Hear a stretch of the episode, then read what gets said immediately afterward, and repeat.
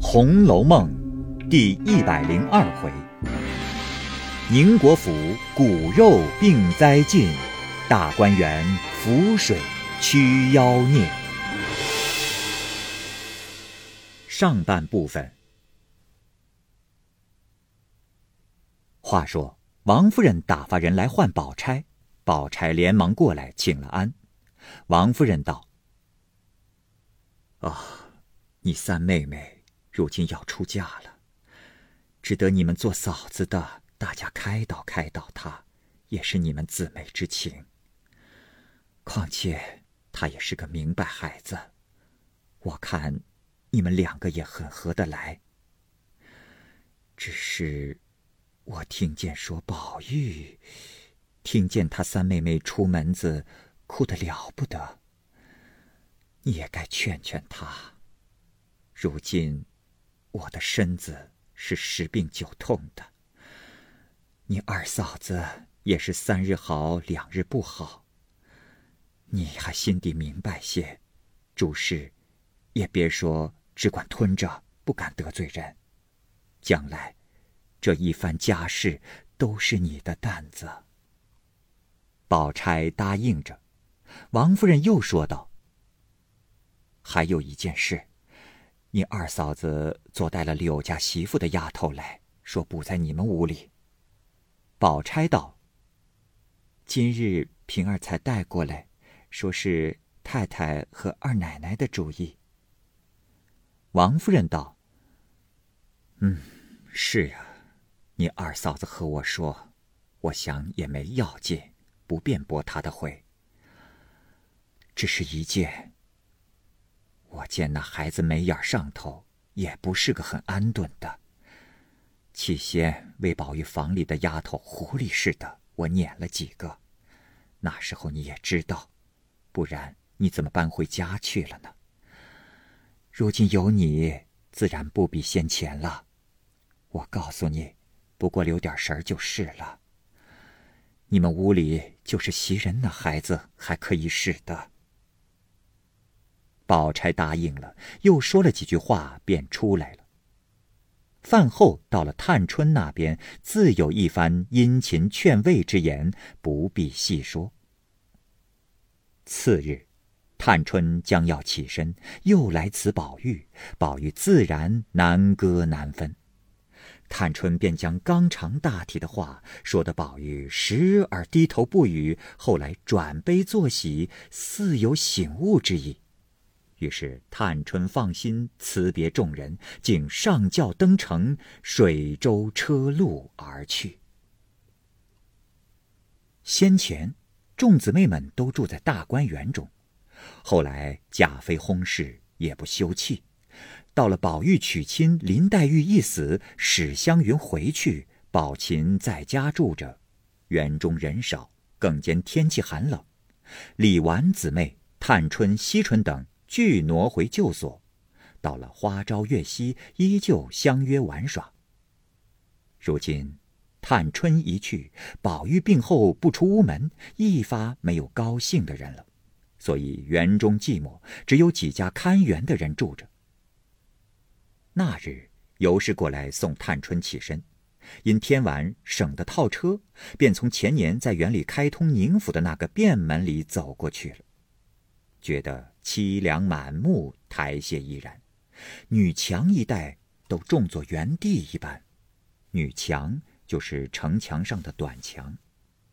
心中怅然如有所失，因到家中便有些身上发热。扎正一两天，竟躺倒了。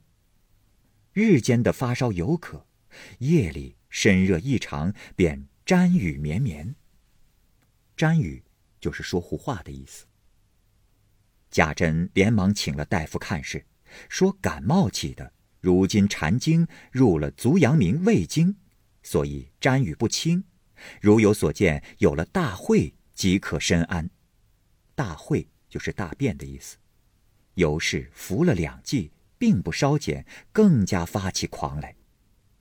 贾珍着急，便叫贾蓉来打听外头有好医生，再请几位来瞧瞧。贾蓉回道：“前儿这位太医是最兴实的了。呃，只怕我母亲的病，不是药治得好的。贾珍道：“胡说，不吃药，难道由他去吧？”贾蓉道：“啊，不是说不治，为的是前日母亲从西府去，回来是穿过园子里走来家的，一到了家就身上发热，呃，别是撞磕着了吧？啊，外头有个毛半仙，是南方人。”卦起得很灵，呃，不如请他来占卦占卦，看有信儿呢就依着他；要是不中用，再请别的好大夫来。贾珍听了，即刻叫人请来，坐在书房内喝了茶，便说：“府上叫我不知沾什么事。”贾蓉道：“家母有病，请教一卦。”毛半仙道。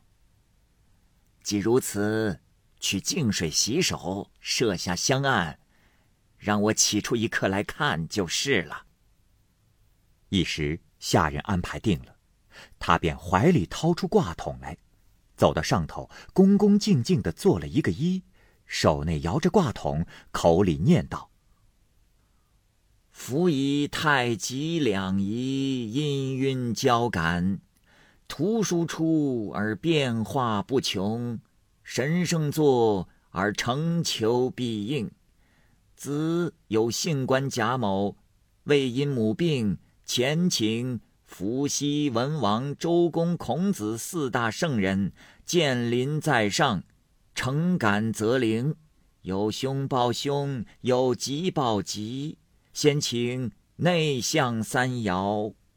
这里稍微解释一下。内向三爻就是占卜的术语，占卜的时候呢，会焚香导柱，说明缘由，将三枚制钱放进卦筒内，摇动后倒出。凡两背一面的叫拆，一背两面的叫单，三个都是背的叫重，三个都是面的叫交。用竹筒摇倒一次，称为一摇，共要进行六次。前三爻呢叫内向。后三爻叫外向，合成一卦。说着，将桶内的钱倒在盘内，说：“有灵的头一爻就是交。”拿起来又摇了一摇，倒出来说是单。第三爻又是交，捡起钱来，嘴里说是内爻已逝，更请外向三爻完成一卦。起出来是单拆单，那毛半仙收了卦筒和铜钱，便坐下问道：“啊，请坐，请坐。呃，让我来细细的看看。呃，这个卦乃是个未济之卦。未济之卦，也就是身处困境，没有度过。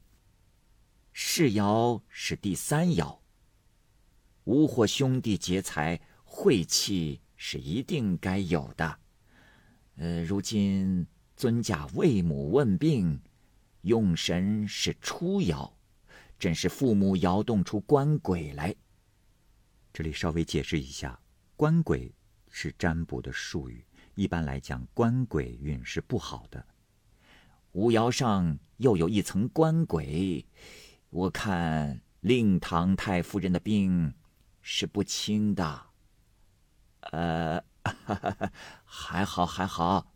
如今子亥之水休囚，寅木动而生火，世爻上动出一个子孙来，倒是克鬼的。况且日月生身，再隔两日子，水官鬼落空，交到虚日就好了。呃，但是。父母爻上变鬼，恐怕令尊大人也有些关爱。就是本身世爻比劫过重，到了水旺土衰的日子，也不好。说完了，便撅着胡子坐着。贾蓉起先听他捣鬼，心里忍不住要笑；听他讲的卦理明白，又说生怕父母也不好，便说道：“啊，卦是极高明的，但不知我母亲到底是什么病。”毛半仙道：“嗯，据这卦上，世爻无火，变水相克，必是寒火凝结。若要断得清楚，蛇师也不大明白。蛇师是古代占卜的一种，蛇是一种多年的草本植物，古人用它的茎进行占卜，师就是按照一定的规则，按蛇草的不同数目分组。”以补凶吉。除非用大六人才断得准。大六人也是一种占卜的方式，主要呢是以天上十二星辰分野和地上十二方位配合来推算凶吉。贾蓉道：“哦，呃，先生都高明的吗？”毛半仙道：“啊，知道些。”贾蓉便要请教，报了一个时辰，毛先生便画了盘子，将神将排定。算去是虚上白虎，这课叫做破化课。大凡白虎乃是凶将，乘妄象气受制，便不能为害。如今乘着死神死煞。及时令求死，则为恶虎，定是伤人。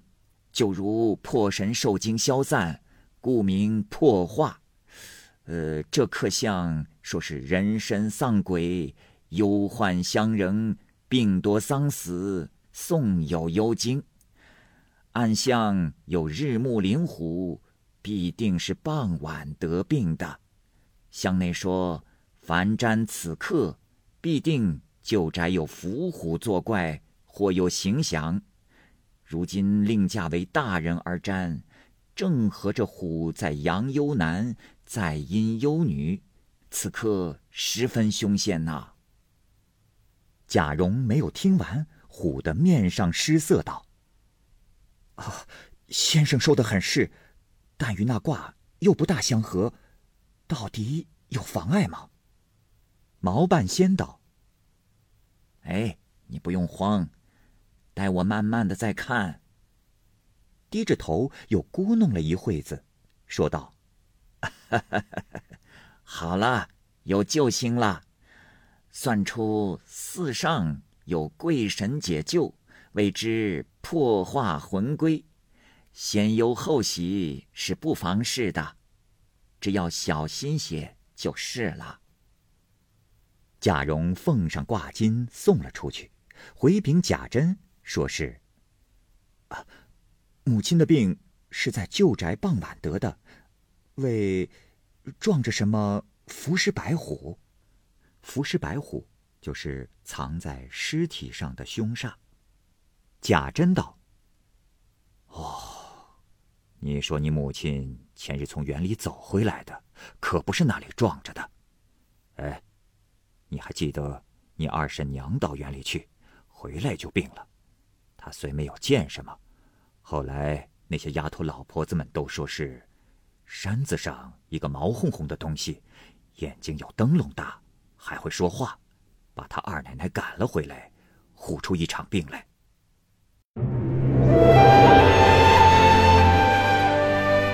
好，各位听友，由于时间的关系，我们这期节目就先播到这儿。欲知后文详情，欢迎您关注蚂蚁晒尔，并订阅我播讲的《红楼梦》。